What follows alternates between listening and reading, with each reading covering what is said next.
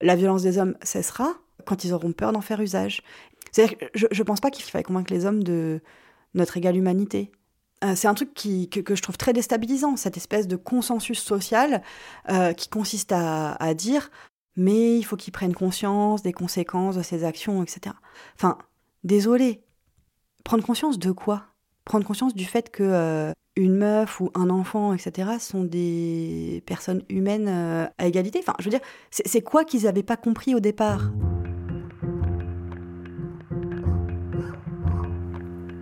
Le plus souvent dans l'histoire, Anonyme était une femme. Les bras se sont levés, les bouches sont exclamées. Maintenant, il faut des mots. Ça dure toute la vie, une évasion. C'est tout le temps à refaire. Le féminisme est une révolution, pas un réaménagement des consignes marketing. Toutes ces vies, infiniment obscures, il reste à les enregistrer.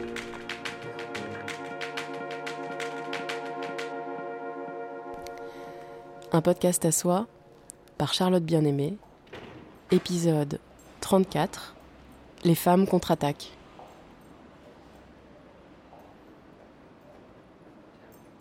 Vous voyez ce que ça fait dans le corps quand des remarques sexistes sont prononcées autour de la table lors du repas de famille, et que malgré la chaleur qui monte aux joues, vous ne parvenez pas à trouver les arguments pour faire cesser les rires gras.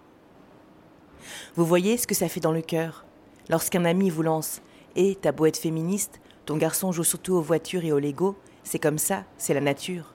Et que vous n'avez pas le courage de trouver les mots pour expliquer rapidement qu'il a tort et que tout cela est socialement construit. Vous voyez ce que ça fait dans le ventre quand un père tire violemment par le bras sa petite fille en pleurs après lui avoir donné une claque parce qu'elle ne voulait pas sortir du parc et que vous n'avez pas osé intervenir. Vous voyez ce que ça fait dans la gorge lorsqu'un homme vous parle de trop près pose les mains sur vos hanches alors qu'il vous fait peur. Vous voyez ce que ça fait dans la poitrine lorsque vous avez dit oui alors que vous pensiez non. Tous ces moments où nos limites sont dépassées, où l'on aurait besoin de se défendre pour stopper la violence. Je rêve de trouver le temps de me construire des petites fiches Bristol, comme je faisais au collège pour retenir mes cours d'histoire. Y noter toutes les phrases à apprendre par cœur, pour savoir répondre, dire non, dire stop. Et puis, il y a aussi l'après, lorsqu'au commissariat on ne vous croit pas, lorsque la famille et les amis abandonnent celles qui dénoncent les violences, lorsque la majorité des plaintes pour viol sont classées sans suite.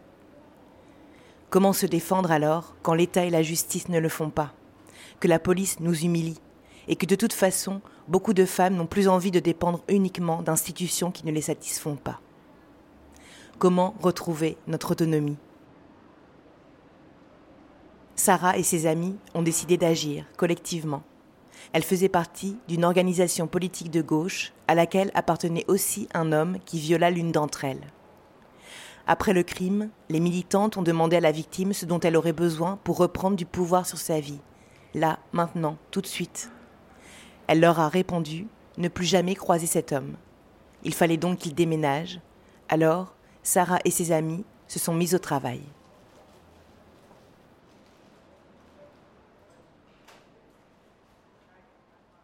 C'était pas du tout une action euh, spontanée. C'était totalement politique, totalement pensé.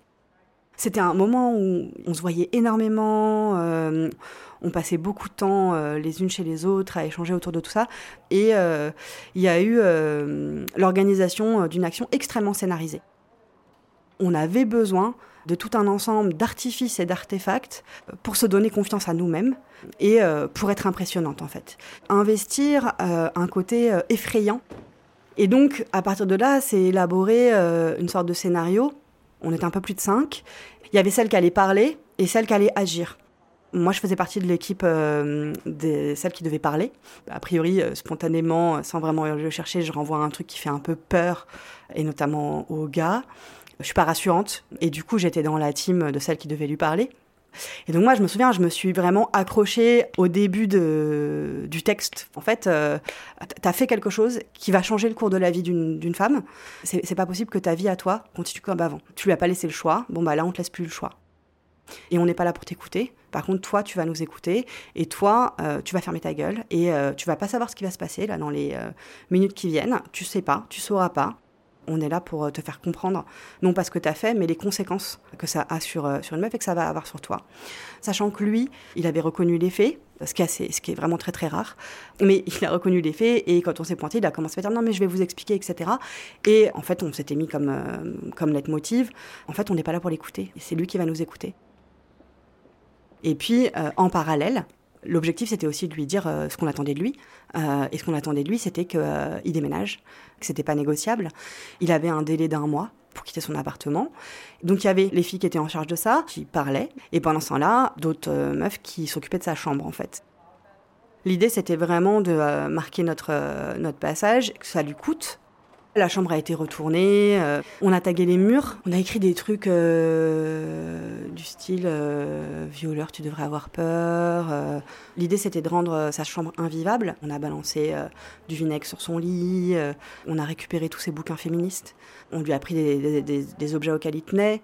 Voilà, il y a, eu un côté dégradation y compris des choses parfois qui pouvaient être de valeur. Et l'idée, c'était aussi l'idée de l'indemnisation, de lui faire payer donc lui, en fait, pendant ce temps-là, il était dans la pièce, euh, dans le salon, il entendait des trucs, il savait pas ce qui se passait.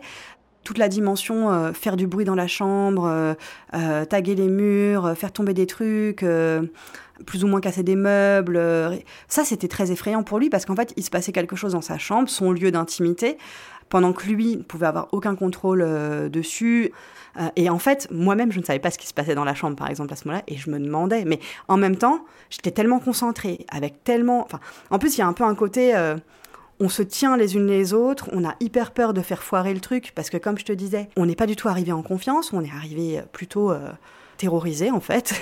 Du coup, moi j'étais un peu dans un état second à ce moment-là.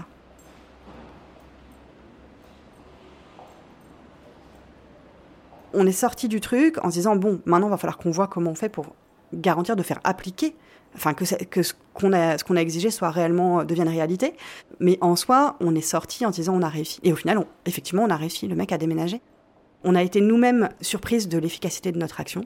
On s'y attendait pas du tout. En fait, on savait pas qu'on avait cette force. Cette force, elle vient du fait qu'on était ensemble, que c'était collectif, qu'on se sentait absolument légitime de le faire. On s'est rendu compte aussi que tous les artifices qu'on avait utilisés, euh, déployés presque théâtralement de la violence, beaucoup plus que effectivement de la violence. Ça nous a permis d'avoir une confiance en nous qui a, inscrit un rapport de force en notre faveur. Le fait qu'on sache ce qu'on avait à faire, euh, ça nous a donné, je pense, une posture qu'on avait rarement l'habitude d'avoir, qui était de savoir ce qu'on veut et, euh, d'être déterminé pour l'obtenir. On avait cette confiance qui en fait est très rare euh, en tant que meuf. En fait, on l'a créée en le faisant, quoi. Et c'est ça qui nous a rendu effrayantes. Et je me souviens du moment, par contre, de sentiment de puissance énorme sur le chemin du retour, parce que du coup, on est rentré, c'était pas loin, quoi. Le retour dans la rue, ensemble, on souriait, ou en fait, on n'y croit presque pas de ce qu'on vient de faire, quoi. On est, c'était presque un moment, euh, un moment d'ivresse. Franchement, c'était, je sais pas à quoi le comparer, mais un peu hein, l'impression de flotter dans la rue, quoi. En même temps, on avait peur. Moi, je me souviens, je me suis demandé, mais j'espère qu'il va pas se suicider. Enfin, voilà, des trucs comme ça, parce qu'on s'est rendu compte en fait de la puissance qu'on avait et on se sentait forte.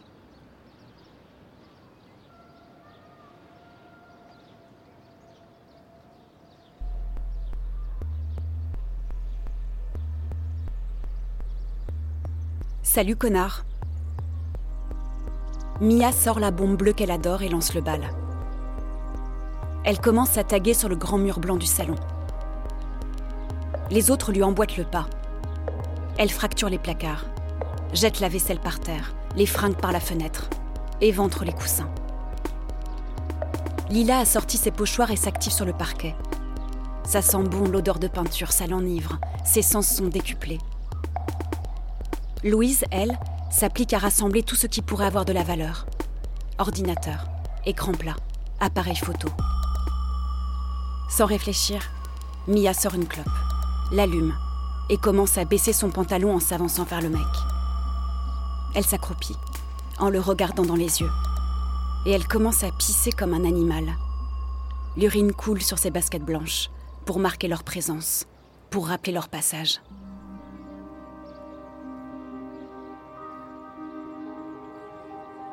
Pendant des semaines chacune dans leur tête, elles s'étaient demandé Eh ben oui, quoi. Pourquoi on ne riposterait pas? Pourquoi on garderait toute cette violence en nous? Pourquoi est-ce qu'on dépenserait tant d'argent chez le psy pour canaliser la colère, sans jamais obtenir justice ni réparation? Elles avaient passé des nuits et des jours entiers à élaborer leurs plans et les limites de ce qui leur semblait acceptable moralement. Elles avaient étudié les risques, parlementé pendant des heures sur l'éthique de la vengeance. Est-ce qu'on lui pète la gueule ou bien on détruit son appartement? Ça vaut quoi un viol comme punition? Est-ce que la vengeance nous rend moins humaines? Après l'action, elles sont euphoriques. Euphoriques d'avoir été jusqu'au bout du plan. Heureuses de n'avoir pas fait ce qu'on leur a appris, baisser la tête et se recoudre entre elles.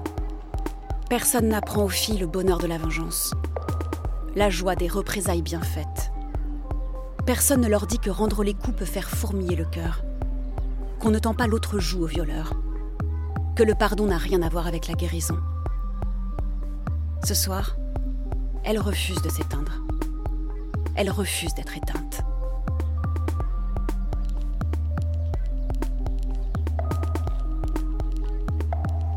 Les orageuses. Marcia Burnier.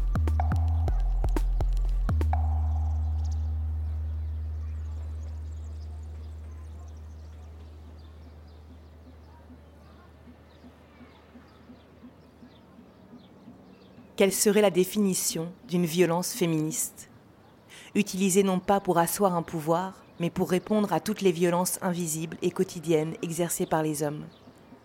Une sorte de vengeance qui aurait plutôt la couleur d'une reprise de pouvoir. La violence peut-elle être pensée comme un outil politique du féminisme? Cette question est loin d'être nouvelle. Alors pourquoi en parle-t-on si peu? C'est ce que j'ai demandé à la sociologue Colline Cardi, avec Geneviève Pruvot, elle a coordonné en 2012 le livre Penser la violence des femmes.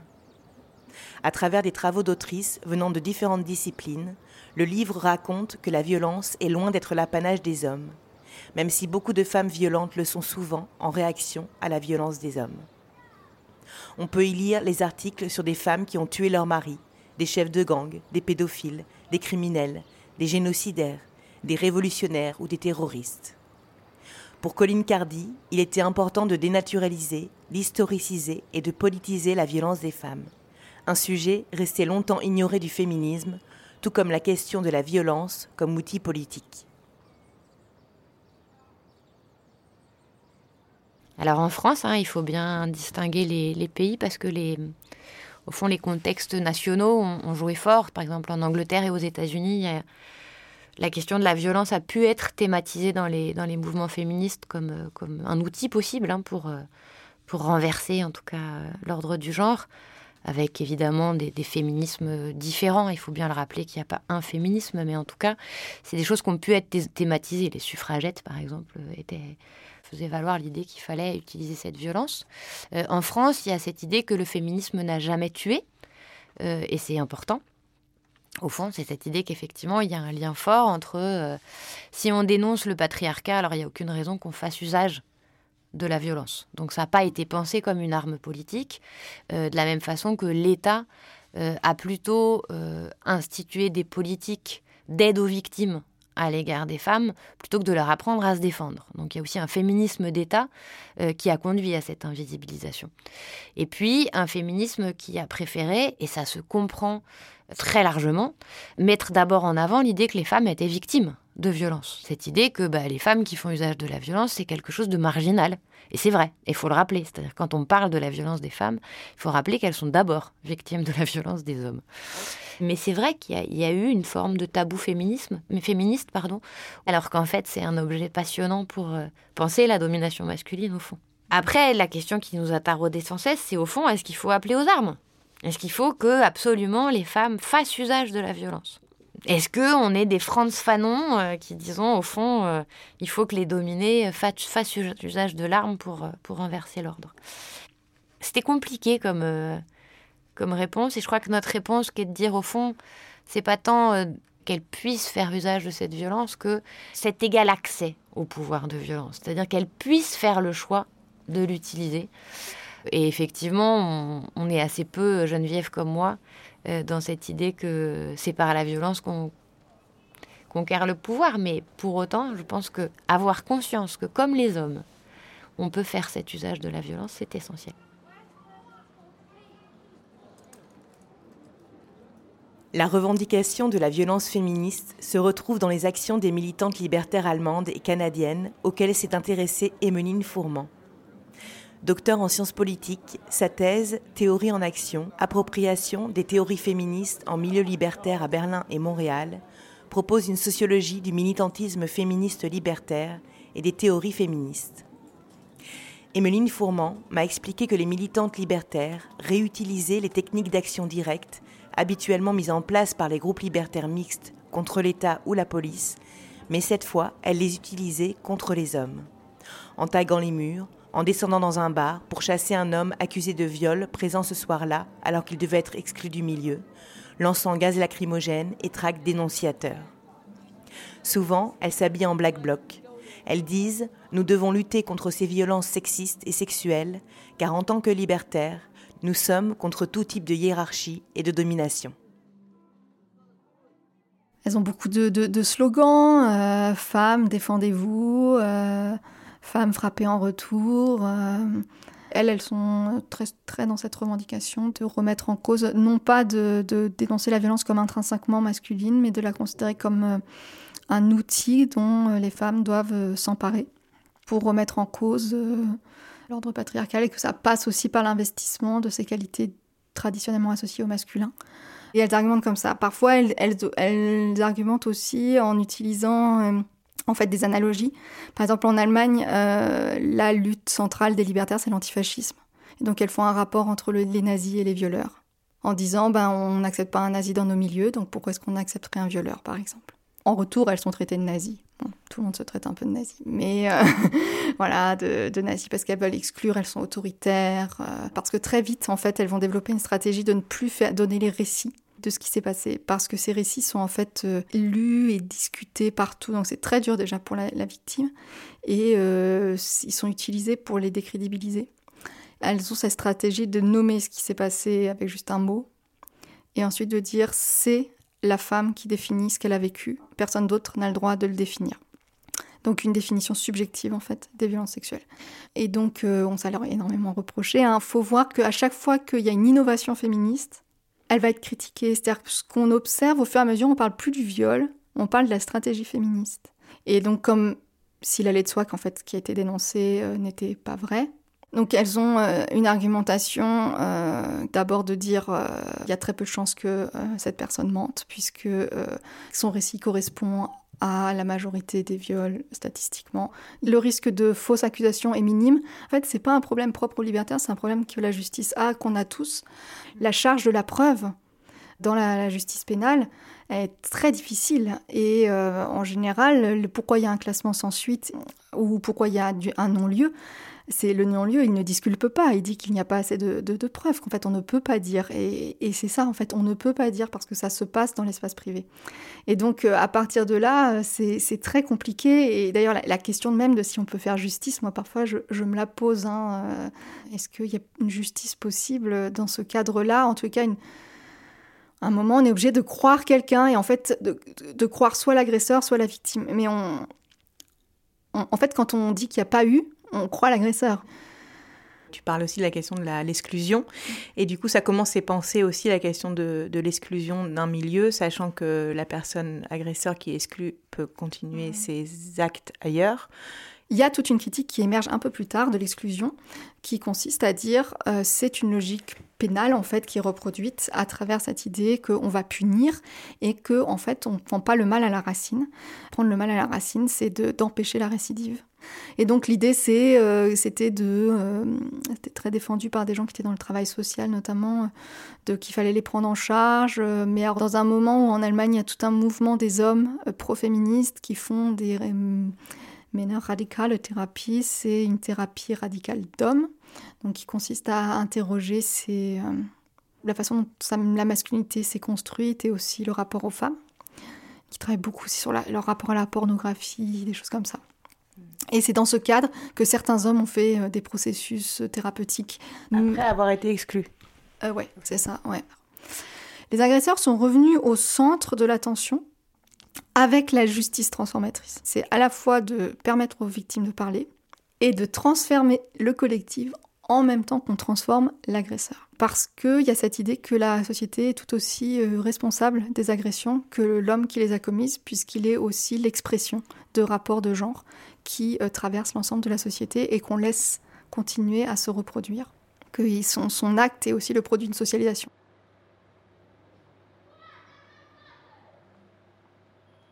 Emeline Fourment a travaillé longuement sur la question de la justice transformatrice, qu'elle a plutôt observée dans les milieux queer, là où les rapports de domination sont reconfigurés. Je vous en reparlerai dans un prochain épisode. Elle me raconte aussi qu'elle a observé que souvent, les militantes qui entourent la victime et proposent à l'agresseur de mettre en place des processus de transformation sont critiquées pour en demander trop à l'auteur des violences.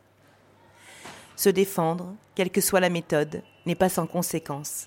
C'est coûteux. C'est ce qu'ont expérimenté Sarah et ses amis après leur action. on a été dépeintes assez rapidement comme des folles, quoi, des folles ultra-violentes. Le milieu qui nous entourait a vu notre puissance euh, se déployer et a vu le potentiel que ça avait. Si d'autres meufs commençaient à avoir l'idée de faire la même chose, il y a une déclaration écrite hein, euh, qui en gros expliquait qu'on était jugé parti et que du coup on, mettait en danger l'organisation et qu'on avait participé à des actions de lynchage. Alors que, enfin, il y a clairement eu euh, aucune euh, agression physique. Bon déjà, il y a l'usage du terme lynchage alors que on sait d'où ça vient et que ça fait référence à, des meurtres sachant que ce texte a été rédigé sans interroger aucune d'entre nous sur ce qui s'était réellement passé. Enfin, on est quand même encore dans un pays où euh, t'as une femme qui se fait violer toutes les 7 minutes. Enfin, c'est énorme. Bon, et le jour où on va décider euh, de juste plus laisser faire et euh, de s'organiser pendant des heures et des heures pour investir certaines représentations effrayantes pour pouvoir faire un peu peur, du coup, on devient tout de suite des ultra-violents. C'est parlant, en fait. Comment vous avez pensé cette question de euh, se faire justice soi-même, le risque de se faire justice soi-même, le risque euh, qu'on vous accuse de ça. Là, la question, c'était réellement d'agir tout de suite, en acceptant de prendre le risque d'être jugé parti. si les mecs ont peur que euh, les violences sexistes et sexuelles qu'ils font subir provoquent une réaction, et en gros, qu'ils doivent, s'ils doivent les payer d'une quelconque manière, eh ben, ils réfléchiront peut-être à deux fois. C'est vraiment cette phrase de dépente, tu vois, qui moi m'est revenue bien après. Elle dit les mecs qui comprendront mieux ce que veut dire non quand ils auront peur de se faire la serrer la bite euh, quand ils nous pénètrent alors qu'on qu'on leur a rien demandé. Il y avait un peu cette idée-là quand même chez nous. A posteriori, se dire il y a une forme d'éducation par la peur. Ça fait jamais bien d'avoir une accusation de viol sur le cul, ça fait jamais bien euh, que ça se sache qu'il y un, groupe de meufs qui sont venus agir contre toi, etc. Ça peut être coûteux. Euh, la violence des hommes cessera quand ils auront peur d'en faire usage. Que je, je pense pas qu'il faille convaincre les hommes de notre égale humanité tout le monde est capable de savoir que euh, si tu violes quelqu'un, a priori, ça va pas aller bien pour lui. On a envie de se dire que euh, ils peuvent euh, prendre conscience du mal qu'ils ont fait, etc. c'est beaucoup plus séduisant parce qu'on a envie de résoudre un différent. On a aussi envie de se dire que en fait, les hommes avec qui on vit et qu'on aime, nos frères, euh, nos amants, euh, nos amis, etc. Euh, ben, en gros, on n'a pas envie de se dire qu'en fait, c'est des gros connards. Des gros connards, pas forcément volontairement, mais qui en fait peuvent user du pouvoir qu'ils ont, qui leur est donné par leur position de mec. Et du coup, on n'envisage pas les choses en termes de rapport de force ou plus difficilement, et on sait que c'est très coûteux.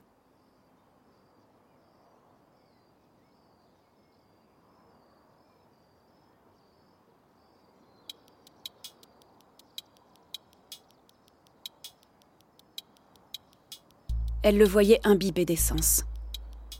Elle pouvait sentir physiquement la boîte d'allumettes dans sa main. Elle la secouait. Ça faisait du bruit. Elle ouvrait la boîte et choisissait une allumette. Elle l'entendait dire quelque chose, mais fermait ses oreilles et n'écoutait pas les mots. Elle voyait l'expression de son visage lorsqu'elle passait l'allumette sur le grattoir. Elle entendait le raclement du soufre contre le grattoir. On aurait dit un coup de tonnerre qui dure. Elle voyait le bout s'enflammer. Elle esquissa un sourire totalement dépourvu de joie et se blinda. C'était la nuit de ses 13 ans.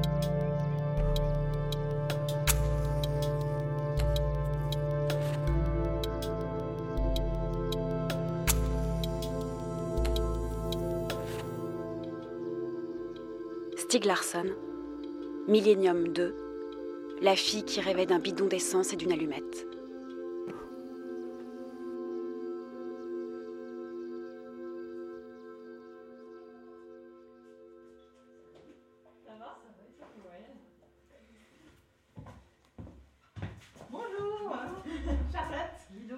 Merci d'être venue ici. Bonjour. Bonjour. Bonjour. Alexandra Au-delà des envies de vengeance et de l'éducation par la peur, comment les femmes peuvent-elles apprendre à se défendre au quotidien, à connaître leurs limites et à les poser fermement, à répondre verbalement, à se protéger physiquement?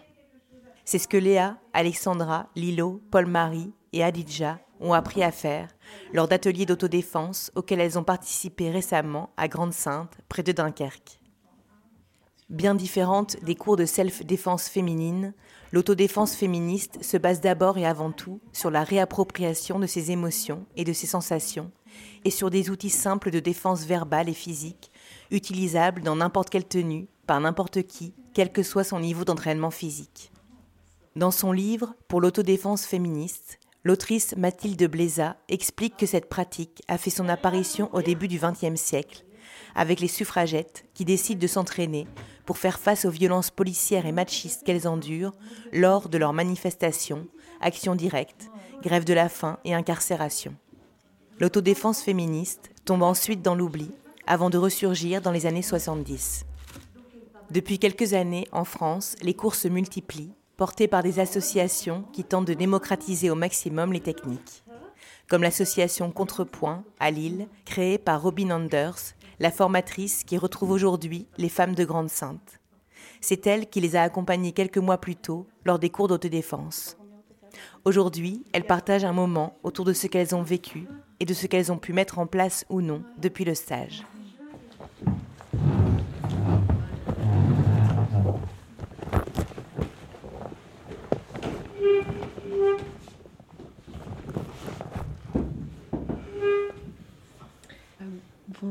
Très heureuse de vous euh, retrouver, euh, de vous rencontrer. Là, on va plutôt essayer euh, pour cet après-midi de parler de, de peut-être ce qu'on a pu mettre en place quand des situations de violence sont arrivées. Pouvoir valoriser tout ce que vous avez pu mettre en place à chaque fois que vous avez dû affronter une situation difficile, douloureuse, pour vous en sortir, puisque si, si vous êtes là, si on est là cet après-midi, c'est que vous en êtes sorti. Et c'est important d'avoir ça en tête et que vous n'étiez pas responsable de ce qui s'est passé.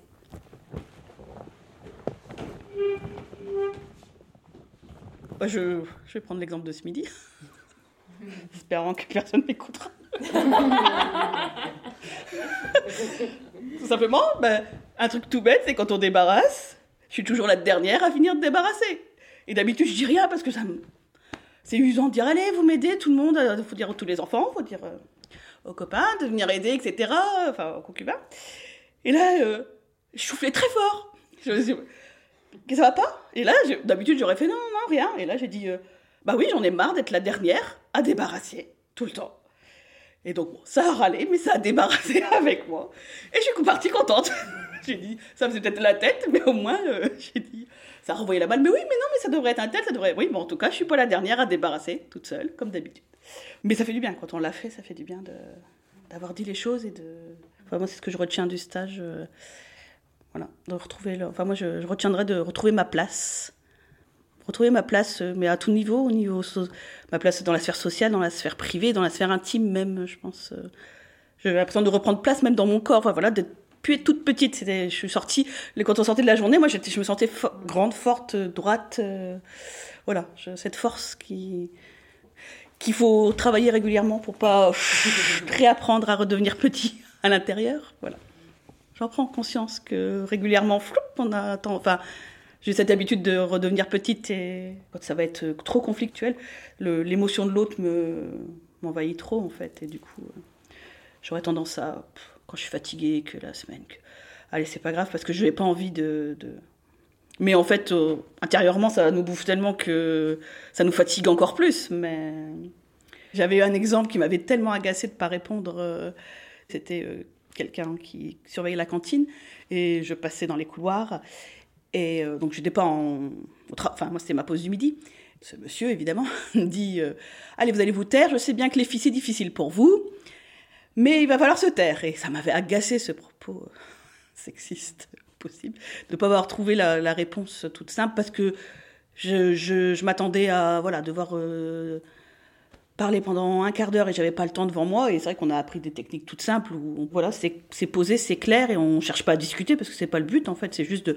reposer les, limites. Point. Et alors par exemple, ça pourrait être quoi là? Vous avez des propos euh, sexistes. Euh, cela n'a rien à faire ici. Je vous demande d'arrêter. Et puis pas le s'il vous plaît, parce que ça c'est quelque chose qu'on avait remarqué, qu'on utilisait toujours le s'il vous plaît, etc. Enfin voilà, qu'on avait, enfin, je sais pas, mais je sais que dans notre groupe c'était revenu, à chaque fois on rajoutait le s'il vous plaît à la fin. Chez Crowley nous avait dit mais vous n'êtes pas là pour euh, excuser, etc. C'est, mais c'est vrai qu'on a, voilà, on revient avec des réflexes de s'il vous plaît, on peut, on a le droit. L'idée de cette technique là dont, tu parles, c'est euh, peut-être vous vous souvenez, c'est une, technique qui a été élaborée avec euh, des psychologues américaines féministes dans les années 70, lorsque les femmes arrivent massivement sur le marché du travail et donc font massivement face à des discriminations salariales, que ce soit en termes de temps de travail, de salaire, euh, de propos sexistes, etc. Et du coup, elle développe cette technique en trois phrases, où la première phrase qu'on dit, c'est euh, Qu'est-ce qui me dérange? Donc pour ça, on peut nommer ce qu'on voit. Euh, vous avez la main sur ma jambe, mais ça peut être aussi Tu dis que les filles sont bavardes. De juste répéter ce qui vient d'être dit et qui nous dérange. La deuxième phrase, c'est de parler de ce que ça nous fait. Ça me gêne, ça m'énerve, ça me choque, ça me met en colère. Euh, je trouve ça excessivement grave. Et la troisième phrase, c'est ce qu'on veut, une injonction. Ne dites plus ça, tais-toi, sors de la pièce, je ne veux plus te voir. De manière à pouvoir prendre le temps de euh, développer ce qu'on veut vraiment, de pouvoir signifier à notre entourage euh, ce que ça nous fait, pour pas avoir cette idée de hum, peut-être qu'elle l'a cherché, peut-être qu'elle en avait envie. Si on dit qu'on n'est pas ok, qu'on n'en a pas envie, qu'on se sent pas respecté, personne ne peut ignorer ça. C'est pas négociable un ressenti. Euh, on peut pas euh, discréditer, on peut pas nous dire que c'est pas vrai ce qu'on ressent. Et le fait de nommer, ça fait aussi de la place pour nous à ce qui nous va pas. Ça permet de le visibiliser et vraiment de renvoyer la responsabilité à la personne qui a des propos ou des comportements dérangeants, de renvoyer, de confronter, de remettre la responsabilité là où elle doit se trouver, là où elle se trouve. Et j'espère que tu vas pouvoir faire ça au travail très bientôt parce que tu t'entraînes euh, très bien. Hein Moi, je rejoins euh, ce qu'ont dit mes camarades juste avant, c'est-à-dire que le stage euh, que j'ai fait en fin d'année dernière m'a impressionné dans le sens où je me suis rendu compte que malgré les différences d'âge, puisque ça allait de peut-être de 25 à 68, on avait tous quand même le même ressenti surtout. Je pensais que les jeunes, moi étant plus âgée, je pensais que les jeunes étaient mieux armés que moi j'avais été à l'époque, quoi. Et en fin de compte, on, on en est encore là, le patriarcat est toujours bien implanté, mais j'ai l'impression que dans les foyers, les enfants qui ont été élevés par des femmes rebelles sont plus à même d'être rebelles par la suite elles-mêmes. Moi, c'est mon cas. J'ai été élevée par une maman qui était à la maison, mais qui était rebelle. Elle était rebelle dans le sens où elle pensait surtout à elle. Quand elle voulait refuser, elle disait non à son mari. C'était non, non.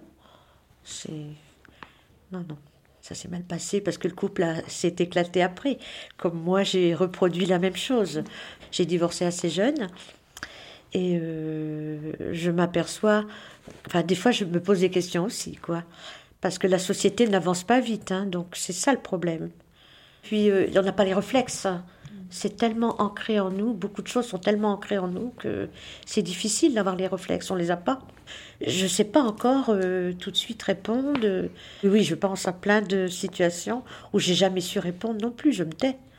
Celle qui m'a le plus euh, gênée, parce que j'étais déjà un petit peu âgée quand même, j'avais peut-être 60 euh, ans, et en me promenant, je fais beaucoup de marches. Hein. Et en me promenant, il y a deux jeunes qui arrivent. Je voyais bien qu'ils étaient un petit peu imbibés. Et passant près de moi, ils m'ont dit Ah, t'es bonne, toi. Ce coup, j'ai tellement été scotchée. Bon, j'ai poursuivi ma route, j'ai rien dit, évidemment. Hein. Mais ça m'a fait très mal intérieurement. Mais j'ai dit Mais c'est pas vrai. Pour être mes petits-enfants. J'aurais voulu avoir le tact de répondre quelque chose euh, comme Robin nous a appris, quoi, de, pour, pour leur faire comprendre que c'était pas tout à fait adapté ce qu'ils disaient, et puis, puis ça se fait pas, quoi. Mais j'ai pas su. Qu'est-ce qu'elle vous a appris, Robin, alors? Qu'est-ce que... Ben, j'ai toutes mes notes, là. toutes mes notes. Donc, il faudra que je les relise de temps en temps. Hein. C'est déjà formidable d'avoir tout ça. Je vais alors, qu'est-ce qui est marqué dans Je vais les montrer surtout à ma petite fille, tout ça. Je vais, elle m'a déjà posé des questions. Elle a 14 ans, 15 ans. Hein. Ah, bah, c'est une bonne maman. Oui, oui, oui, oui, oui. Elle vous a posé quoi comme question Ah, ben, elle m'a dit que c'était très bien, qu'elle voulait savoir tout ce qu'il y avait dedans, mais pour le moment, j'ai pas eu le temps encore. Alors. Euh... Bah, par exemple, là, c'est tout simple. La première technique, les deux syllabes. Hein. Quand on nous insulte, par exemple, vous dites euh, un exemple en deux syllabes. Ah bon, oui, oui, tiens, tiens. C'est des petites choses comme ça, mais on n'y pense pas euh, automatiquement. Bon, il y a plein de choses comme ça qu'elle nous a appris dans les défenses verbales. Par exemple, si un agresseur colle dans le métro ou ailleurs, ben lui dire, en le regardant, lui dire carrément Tu colles, j'aime pas, recule. Ou alors, vous criez, ça me stresse, arrêtez. Si quelqu'un regarde vos seins, vous dites, vous me regardez les seins, ça me met très mal à l'aise, regardez ailleurs, en le regardant aussi. Voilà ce que Robin nous a appris. Mais il y en a beaucoup, et en fin de compte, il faudrait les apprendre par cœur pour que ça devienne des réflexes. Moi, j'aime bien, j'aime bien ta manière quand tu parles des trois phrases. Je ne sais pas si vous avez remarqué, mais tu te redresses et ta poitrine s'ouvre et tu changes de ton de ta voix. Et ça, je trouve ça euh, vraiment chouette aussi de porter de l'attention à ce, tout ce langage non verbal et à tout ce qui vient s'inscrire. Tu vois, quand tu dis euh, voilà, que c'est très ancré à l'intérieur de nous et qu'il faudrait plein de stages, bah, je suis d'accord avec toi. L'autodéfense, ça se pratique. Un stage de deux jours, euh, je sais qu'il faut un petit peu plus que ça. Mais par contre, prêter attention à toutes ces petites choses-là que tu fais, même, même quand tu nous partages ces trois phrases, de prendre plus de place dans ton fauteuil, d'avoir ta poitrine qui s'ouvre, une voix plus ferme, c'est pas rien tout ça. C'est déjà énorme. Merci. Je te trouve très belle quand c'est comme ça.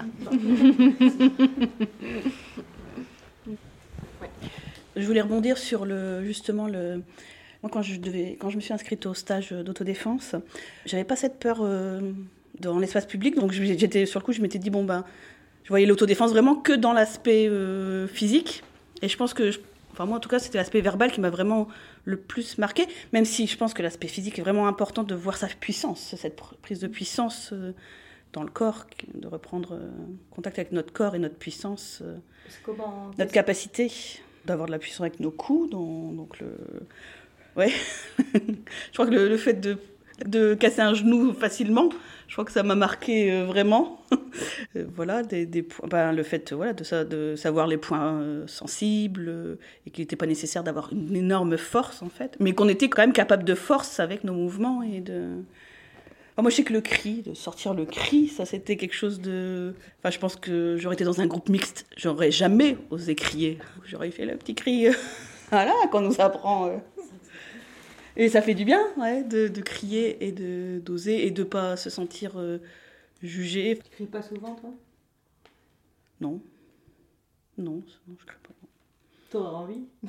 Oh oui, je crois que. Là, ça t'entendre parler, je reviens un peu l'émotion que je vivais et ça fait vraiment du bien, quoi. Ça nous a fait du bien et en fait, on devrait le faire plus souvent, quoi. Qu'est-ce qui t'a fait du bien, toi? Bah, de crier, quoi. Ok, alors on peut passer à la deuxième étape de cet exercice. Je vous invite à reculer. C'est toujours la même personne qui va travailler. Et cette fois, on va changer un petit peu le contexte. Donc cette fois, votre partenaire euh, ne vient pas vers vous pour euh, discuter. Vous sentez qu'elle va vous dire quelque chose de désagréable. Vous avez un mauvais pressentiment. Point serré, solide. Elles lancent leurs bras dans un vif mouvement circulaire. Et juste avant l'impact, expulsent des cris graves, secs.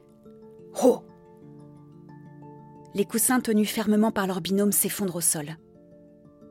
Le groupe est à l'entraînement, concentré, en pleine puissance.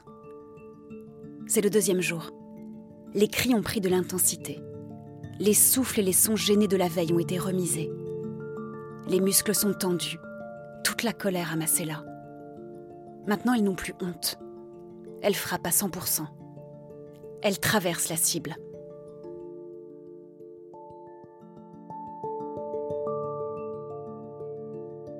Mathilde Blézat, pour l'autodéfense féministe.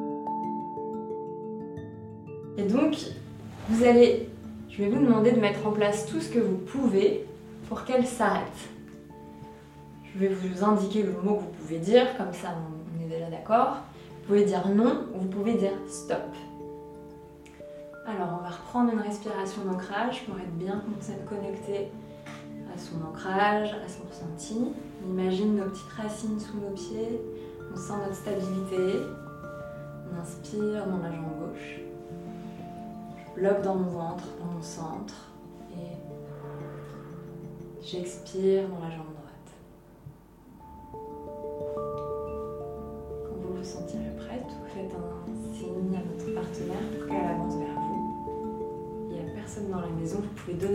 Stop. Stop.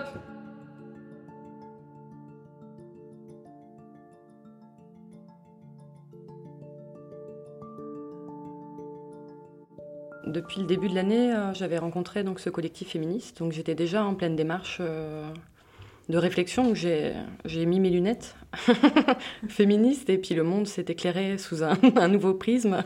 Ça, ça a été la première chose et du coup de le vivre après dans le stage, de vivre une reconnexion au corps et de trouver des outils simples pour verbaliser nos limites auprès de notre entourage.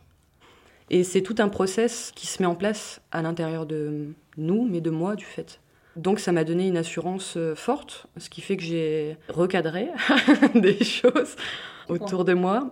Euh, je pense à mon père.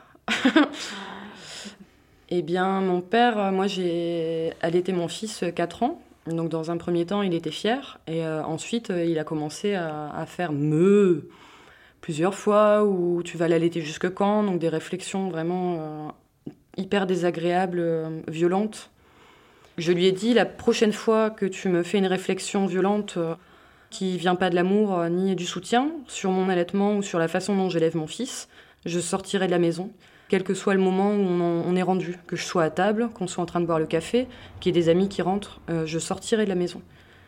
Et la fois d'après, je suis sortie. Et ça a fait un grand choc dans la famille. Ensuite, il y a beaucoup de verbal dans ma famille de la part de certaines personnes et les hommes prennent beaucoup de place tout de suite en, criant très fort et puis euh, en faisant tout péter, où toutes les limites sont repoussées et euh, donc de dire euh, si t'es pas en état de communiquer dans la non-violence ou en respectant les autres, tu dois te recentrer sur tes propres limites, pouvoir t'aérer, trouver une solution pour t'apaiser et revenir à, à, nous une fois que tu seras apaisé. En attendant, tu sors de la maison, quoi. C'est peut-être assez violent la façon dont je le dis là maintenant, mais en fait, face à la violence qu'on a reçue, je trouve que c'est peanuts. Et le fait de plus tolérer de violence verbale, même venant de ma part en fait, je me rends compte que moi-même j'ai un travail énorme à faire sur, euh, sur cette violence qu'on a tous et toutes en nous, mais du coup déjà de s'interroger sur ma propre euh, violence et de réfléchir à celle des autres, ça, a été le premier grand pas pour euh, ce changement-là. Est-ce que tu penses que ta violence est la même que celle des hommes de ta famille? Alors ça c'est une grande question. Parce que la violence que j'ai dans mon foyer, par exemple, avec mon conjoint, j'ai décider d'inverser les rôles et donc euh, de dire euh, ça suffit, je ne passerai plus pour la méchante qui fait des reproches et puis qui t'enfonce et, et qui te fait perdre confiance en toi. En fait, moi, je suis victime de, de ton oppression, euh, de par ton laxisme ou ton silence ou ta non-responsabilisation, ta non-conscientisation de la gestion du foyer, ta non-envie d'apprendre, le silence. Et ce que j'ai trouvé comme réponse à ces comportements-là, ce sera une forme de violence. Mais en fait, je suis victime de ça et j'ai plus que cette solution-là, puisqu'après avoir communiqué par tous les moyens possibles, si ça bouge pas, on en vient à, ce système-là. Donc, ouais, ça a été une, longue interrogation chez moi. Moi, je trouve que là, tu décris aussi assez bien euh, comment et pourquoi on en arrive aussi à se défendre physiquement. Dans beaucoup de stages que j'anime, il y a cette idée que c'est hyper compliqué en tant que femme de s'imaginer qu'on va être violente, qu'on va euh, faire mal à quelqu'un et de devoir utiliser la violence pour se défendre. Mais je trouve que dans ce que tu décris, ce qui est, fort, c'est qu'en fait, euh, bah, tu as déjà essayé d'autres choses. Et qu'en fait, la violence ne cesse pas forcément et que parfois, se réapproprier euh, cette force-là, cette puissance-là, qu'on peut nommer violence, mais qu'on peut aussi nommer autre chose. Qu'on pourrait nommer, je sais pas, revanche, reprise de pouvoir, euh, elle est nécessaire. mais que c'est pas un but en soi. Le, but, c'est qu'il y, ait- ait plus de violence. C'est juste parfois, il faut pouvoir euh, en passer par là pour pouvoir être respecté et justement que cette, cette violence disparaisse. Alors cette fois, on va rééchanger, comme ça je vais vous montrer mon stop aussi. On change de place.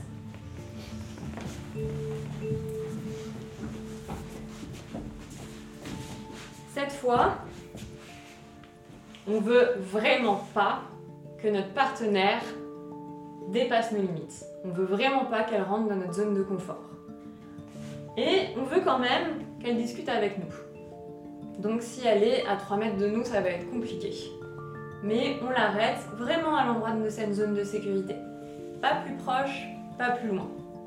Pour ça, je peux mettre en place plein de petites choses différentes. Je vais vous montrer mon stop et vous allez essayer de me dire toutes les choses que vous remarquez dans ma posture et dans ma manière de manifester mon stop euh, que vous trouvez convaincant. Est-ce que tu veux le faire avec moi? C'est pas toujours agréable de se prendre mon stop dans la figure. hein. Je préviens. C'est pour ça que c'est pas obligé. Ouais, toi, tu veux bien prendre ton stop. Hein. On peut prendre la respiration d'ancrage. Et tu peux avancer. Stop Alors, qu'est-ce que vous avez pu remarquer? Le ton. Le ton? T'as fait un petit geste euh, pour montrer que à- s'arrêter. Ouais. Ni trop haut, ni trop bas. Si est trop haut, ça pourrait donner l'impression que je voudrais frapper alors que je suis pas du tout euh, dans cette volonté-là. Quoi d'autre? Le regard. Le regard Il était où le regard? Droit. Ah, droit dans les yeux. Alors moi j'ai un petit peu de mal à regarder dans les yeux. Du coup mon astuce c'est d'imaginer qu'il y a un troisième œil là entre les sourcils et c'est cet endroit-là que je regarde. Et ça donne l'impression que je regarde dans les yeux alors que moi je fais quelque chose qui est un peu moins intimidant pour moi, qui est regarder entre ses sourcils. Quoi d'autre? Qu'est-ce que vous avez pu voir d'autre? Une posture droite. Ouais, la posture, hein, la posture d'ancrage, de là je suis présente, je suis prête, et je pose ma limite, et je dis stop. Ouais Est-ce que je souriais? Est-ce que j'avais un grand sourire Non, hein. on appelle ça un visage. euh, Je sais pas appeler ça. Assez fermé. Voilà, c'est fermé, ouais. Ouais. Pas un visage qui invite à la discussion en tout cas. Mhm. Ok, on a à peu près tous les éléments là. Donc les expressions du visage, le regard, la voix, le geste et la posture. Ok? Pour moi, c'est pour près des choses, à me contrôler, à dire non, à dire stop. euh, comment on peut se défendre, comment on peut prendre euh, les solutions dans les lieux publics. Et alors, est-ce que tu as réussi à mettre en pratique? Pas tout à fait. Bah, me traiter par rapport à ma couleur de peau, ou- voilà. Avec des mots euh, très, très durs à supporter. Bah, j'ai ignoré, j'ai changé de trottoir. J'ai dit, bon, c'est une petite dame, j'ai dit, bon, faut la laisser, peut-être elle est malade, ou... Mais je suis bien restée euh, zen. Je l'ai ignoré. Est-ce que tu veux juste nous décrire deux mots comment ça s'est passé C'est ok pour toi? Ouais. Vas-y. Euh, elle m'a traité de sale négresse. Ok. Bon, c'est- c'est déjà amplement suffisant et Voilà. c'est- très grave. C'est vraiment une insulte qui croise du sexisme et du racisme et que c'est ok d'être en colère. Est-ce que tu te souviens d'une technique d'autodéfense verbale qu'on avait vue ensemble? Je me rappelle, ouais. Tu te rappelles? Ouais. On essaye ensemble? D'accord. Ça te dit? Ouais. Alors, première phrase. Qu'est-ce que tu lui dirais à cette dame? Qu'est-ce qui te dérange? Hum, C'est une insulte, je dirais. Je vous de sale négresse, c'est une insulte? En tout cas, dans cette première phrase, c'est possible de juste répéter ce qui nous a été dit. Donc ça pourrait être Vous m'avez dit sale négresse. Tu vois, ça, ça tirait comme première phrase Ouais. Qu'est-ce que ça te fait? Comment tu t'es sentie? En colère. Ça me met en colère? Je suis en colère? Comment Ouais. Qu'est-ce que tu préférerais dire? Moi, je suis en colère, je suis, je suis énervée, je suis. Ouais. Et je dis à cette dame aussi que si vous m'insultez encore, je peux porter plainte. Dernière phrase, c'est exactement ça. Si vous m'insultez encore, Ouais. j'irai porter Des plainte. plaintes. Ouais, super. On refait les trois? Ouais, on va essayer. Alors, vas-y, première. Vous m'avez insulté de sale négresse. Là, je suis en colère. Et si vous m'insultez encore, je porte plainte. Yes Eh, Bravo C'est tout, hein Ouais. Ouais, c'est super. Comment tu te sens là? Trop bien. Trop bien Ah ouais, là, c'est vraiment que tout.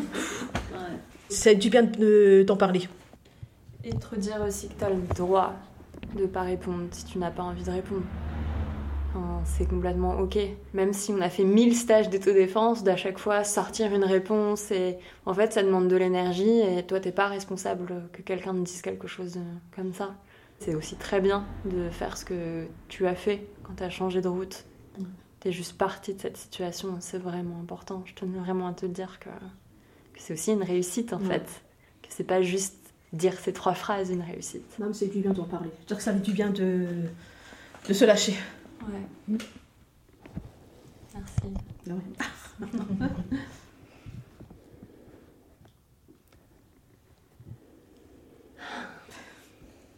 Alors, juste euh, rappeler que la fuite est la meilleure stratégie d'autodéfense et qu'il n'y a pas à culpabiliser ou à s'en vouloir. Enfin, on ressent bien ce qu'on peut, tu ressens bien ce que tu peux. Mais la fuite, c'est aussi très puissant. Si tu n'es pas à l'endroit de l'agression, il n'y a pas d'agression. On ne peut pas juste se dire que, euh, que la fuite, c'est de l'évitement. Euh, pour moi, ce qui est important, c'est que la fuite, on puisse conscientiser que à ce moment-là, je choisis de quitter Drame de métro. Je choisis de mettre mon énergie pour partir. Et partir à plein de moments, c'est énorme. C'est euh, sauver sa vie, à plein de moments, partir, c'est s'empêcher de vivre quelque chose, c'est se préserver, c'est se protéger. C'est hyper important. En fait, c'est déjà courageux de partir. Moi, je pensais à une discussion qu'on avait eue pendant le stage sur euh, une révélation que j'ai vécue de reprise de pouvoir, mais sur mon passé en fait. J'ai habité à Lille quand j'étais étudiante et donc j'ai été euh, le plus confrontée à la violence et à la violence physique aussi dans la rue ou verbale de la part d'inconnus. C'est là où les inconnus m'ont le plus agressée en fait, de mes 18 à 20 ans. Mais en tout cas, je me promenais dans la rue j'avais mes collants troués et il y a un homme qui arrivé derrière moi, qui me regardait bizarre. J'avais un quart d'heure de marche jusqu'à la maison de mon ex. Et donc je marchais et mes collants étaient troués. Il a comparé ces trous-là avec tous les trous de mon corps qu'il aimerait bien se faire, avec des propos très vulgaires et hyper violents. Donc j'ai eu très peur. Donc j'envoie tout de suite un message à mon ex en disant euh, cours, je suis en danger, je prends la rue de de- d'habitude. Euh, je range le téléphone et puis j'essaie plusieurs stratégies. Donc euh, j'ai parlé avec lui, je l'ai évité, j'ai marché vite. puis c'en est venu à de la violence physique. Il m'a plaqué contre le mur par le cou. Et à ce moment-là, mon ex est arrivé et il s'est, il s'est barré, quoi. Et donc, je raconte cette anecdote à Robin en disant que quand j'étais plus jeune, j'étais très sportive et très physique. Beaucoup d'amis, femmes d'ailleurs à moi, me disaient oh, J'aimerais pas me battre contre toi. T'es quelqu'un de très physique et t'as pas peur de te connecter à cette puissance physique. Et que euh, ce jour-là, il y a quelque chose qui s'est un peu cassé en moi sur cette confiance-là. Euh, et que j'avais vécu ça comme un grand échec. Et Robin m'a dit, mais en fait, euh, ce qui s'est passé, c'est tout à fait l'inverse. Tu as mis en place plein de stratégies différentes, et en fait, tu as réussi à repousser l'agression physique. Donc, euh, ça a été une grande victoire de réappréhender ce moment-là pour moi, en me disant, mais oui, j'avais mis en place des stratégies que je n'avais pas identifiées ni conscientisées à l'époque. Et j'ai réussi à décaler cette agression physique pour pas vivre euh, de choses plus difficiles, puisque en plus c'était juste à côté d'un immeuble désaffecté où il essayait de m'entraîner, donc euh, ça s'annonçait pas joli joli quoi. Et donc ça a été une belle revanche pour moi et une reconnexion physique à ma puissance quoi, de l'appréhender comme ça. Stop. Stop Bravo Comment vous vous sentez? Je vous vois sourire en tout cas. Toi, t'as mis ta main hyper haut. Enfin, limite au niveau de ma tête, quoi. T'as eu peur? Ouais, franchement, ça, ça faisait peur. C'est comment pour toi qu'elle te dise ça? Que ça lui avait fait, un... ça lui a fait peur Bah, je, je suis désolée. On prend vite les vieilles habitudes de s'excuser. Ouais, ouais. Ah, c'est mon ami en plus. donc, Bah euh, oui. Et pour toi, comment c'était? Je pense que j'ai beaucoup de mal à transposer euh, des paroles bien malveillantes ou euh, actes malveillants sur, sur toi et que ça fait que je- j'ai du mal à me mettre en condition pour imaginer ça, je pense. Mais est-ce que c'est toujours des personnes qui nous veulent du mal, qui transgressent nos limites? Quand c'est quelqu'un de proche, c'est plus difficile de, de donner ses limites et de, de dire non, des choses comme ça. Donc finalement, à un inconnu, ce serait plus facile de poser ses limites et lui dire stop. C'est un- C'est un petit peu contradictoire avec ce qu'on disait tout à l'heure, non? Qu'on a plus d'insécurité dans un endroit où on ne connaît pas les gens.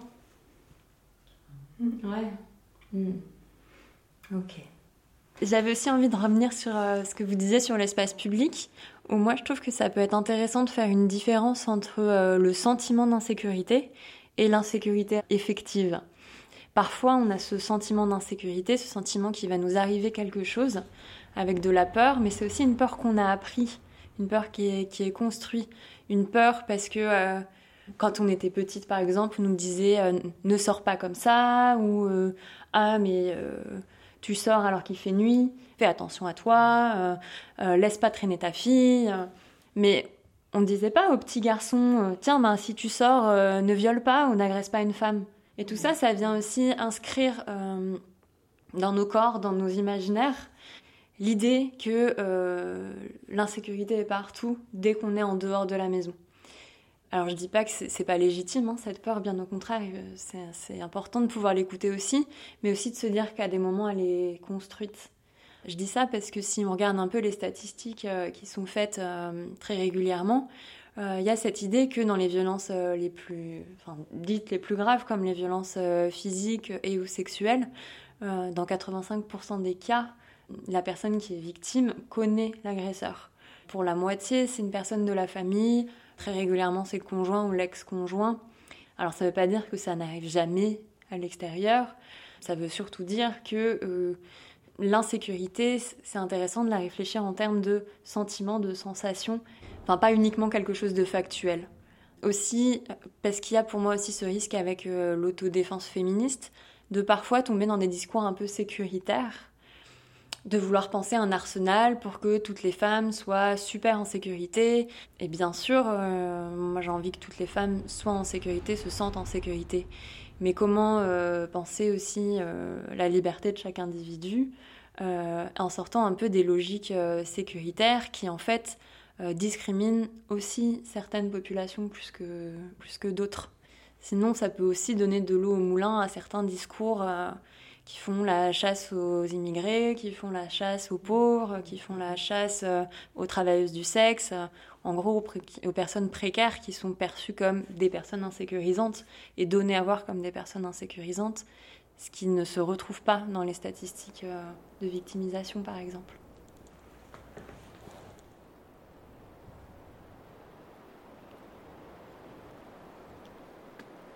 Au Québec et aux Pays-Bas, l'autodéfense féministe est dispensée aux jeunes filles à l'école, au collège, au lycée, mais aussi dans les établissements médico-sociaux. Dans son livre, Mathilde Bléza rappelle à quel point il serait primordial que l'éducation nationale française se saisisse aussi de cet outil de prévention. Car les établissements scolaires sont des lieux où les enfants passent une immense partie de leur temps et où s'exercent de nombreuses violences. Elle évoque aussi des ateliers destinés aux garçons, à la fois sur les agressions qu'ils peuvent subir et sur comment ne pas être un agresseur. Cela demanderait du temps, de l'argent et une volonté politique de considérer qu'apprendre aux femmes et aux enfants à se défendre est tout aussi important que de défendre leurs droits.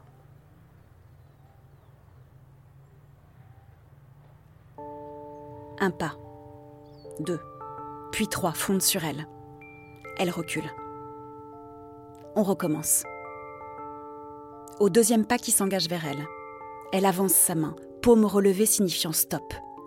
Regard planté dans les yeux de l'autre qui s'arrête. Dans la salle, tout un ballet de pas en avant et en arrière. De stop encore trop murmurés.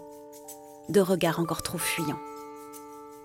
Dans la salle, chacune cherche sa ligne de justice. Comment déterminer qu'elle a été franchie? Cette ligne qui varie d'une personne à l'autre, d'une situation à l'autre. Cette ligne physique, mais aussi mentale, verbale, enfreinte tour à tour par celui qui nous colle au corps ou qui nous mate de loin. Cet autre qui pose des questions intimes à table, ou encore celui qui nous insulte sur Internet. Picotement, main moite, nœud à l'estomac, rythme cardiaque qui s'emballe, sueur chaude ou froide. Qu'est-ce que ça nous fait quand notre ligne de justice est franchie?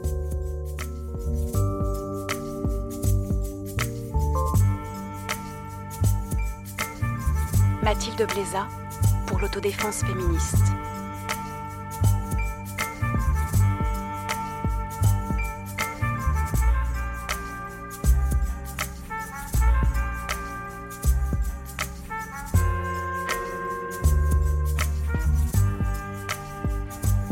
C'était un podcast à soi de Charlotte Bien-Aimée, réalisé par Samuel Hirsch, qui en compose aussi les musiques originales.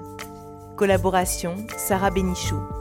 Lecture des textes Laure Giapiconi. Merci à Nina Faure et à Guillaume Jacquemart. Un podcast à soi est produit par Arte Radio. Vous pouvez l'écouter sur toutes les plateformes de podcast et sur le site arteradio.com. Écrivez-nous à l'adresse un podcast à soi at artefrance.fr sur le Facebook d'Arte Radio, l'Instagram Charlotte Bien-Aimée ou le Twitter Un podcast à soi. Vive la radio, vive les podcasts, vive la révolution féministe.